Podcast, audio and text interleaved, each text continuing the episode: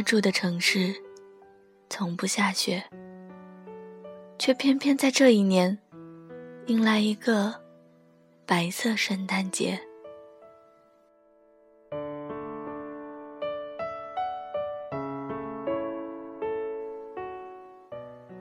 天早早的便扯下黑幕，街上也早早的霓虹闪烁，在白雪的映衬下，通明如白昼。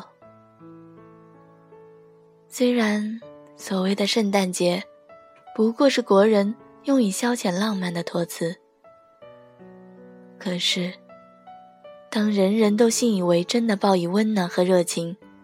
叫你怎么样将它拒之门外，都显得格格不入。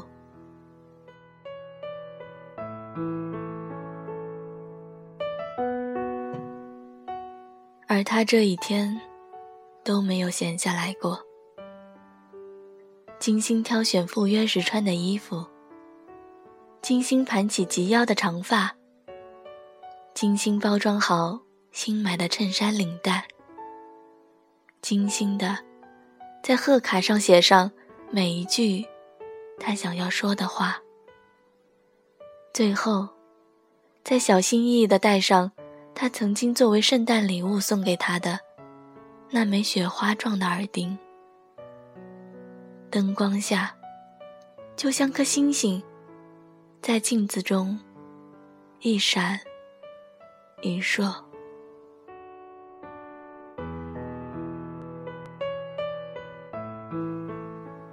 他怀着惴惴不安的心，踩着夜色中的白雪，走出了家门。仿佛下一秒，要见的是从未谋面却要托付终身的恋人；又仿佛是要去拜访多年未见却甚是挂念的旧友。风里夹着雪，雪中携着风。他感到自己手脚习惯性的冰凉，继而又将身上的大衣裹紧了一些。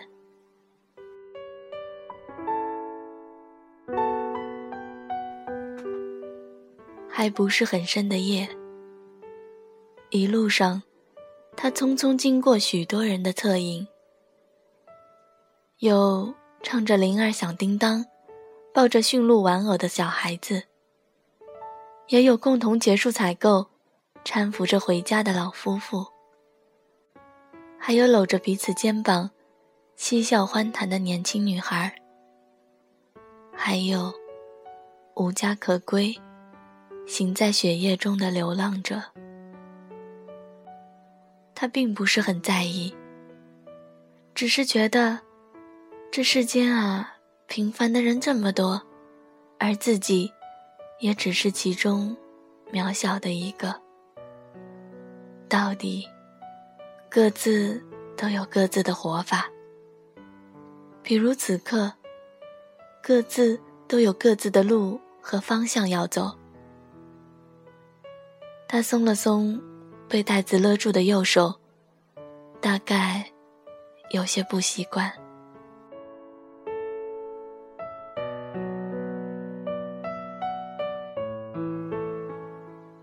转进偏僻的弄堂口，从拐角一处隐秘的楼梯处，一路走上这间小矮房的屋顶。屋顶上积了厚厚的一层白雪，而他，是第一个留下脚印的人。他望向远处，沉溺在耀眼灯光与轻吟颂歌中的整座城市，等。一个人，一年前的圣诞节，同样的时间，同样的地点。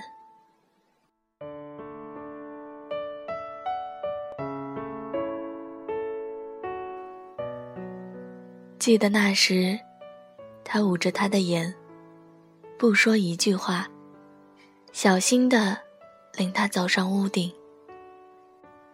睁开眼的那一瞬间，他只记得，漫天都是不息耀眼的花火。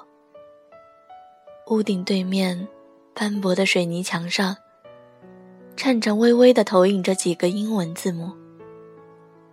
可惜他近视，急忙忙地从口袋中取出眼镜戴上，才发现那是 “Marry me”。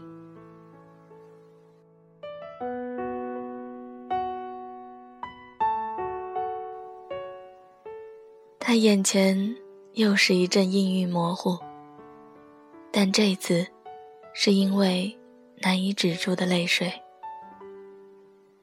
还没等他作答，耳垂上便轻柔地附上一丝冰凉，继而是他温热的鼻息凑在了耳边。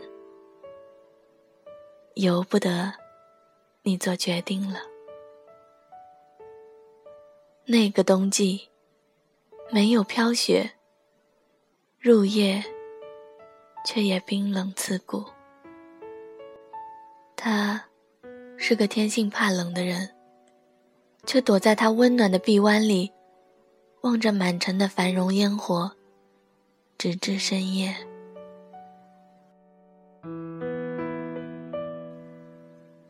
什么时候带我去看雪吧？这叫什么圣诞节？不行，太冷。有你在，我才不怕。那么我说，明年圣诞一定下雪。到时候，我们再来这里。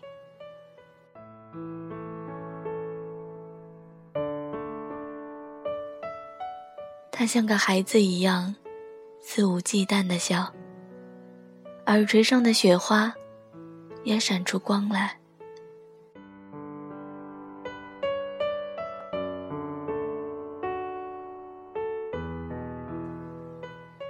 雪又下得紧了些，已经将近午夜十二点。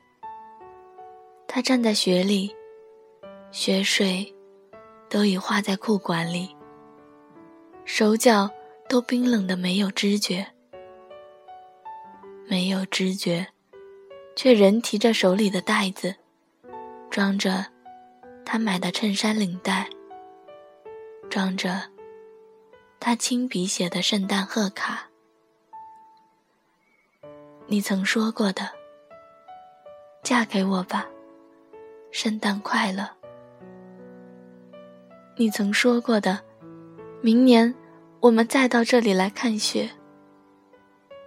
你曾说过的，都不作数了吗？随便说说的话，又怎么能当真呢？他自言自语道：“明明就是一场没有邀请函的约会，明明这约定早已心照不宣的破碎，又何必自欺欺人呢？”温哥华，这时候应该也在下雪吧？他很快打消了自己的念头，不敢再想。右手终于失去了气力和耐心，松开了那只袋子。银白色的礼物盒和信封顺势倾倒而出，瞬间滚下了楼。他握紧了拳头。奇怪，明明没有多重，手怎么会那么疼？他又裹紧了大衣，抽出他在雪中冻僵的双脚，背对着满天的烟火，消失在拐角处，没有回头。又一阵雪下，一切脚印，一切痕迹，都在一片白雪中消失不见。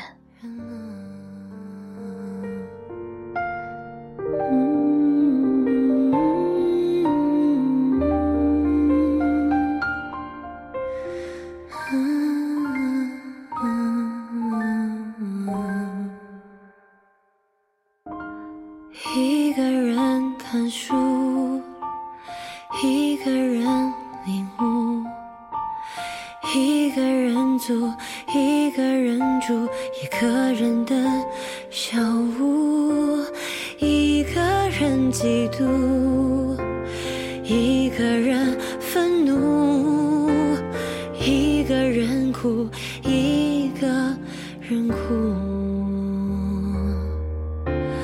一个一个交错着望而生畏的建筑。一个一个疲惫的、无法停止的脚步，一个城市一条路，平凡的小人物，一首老歌，一支舞，却无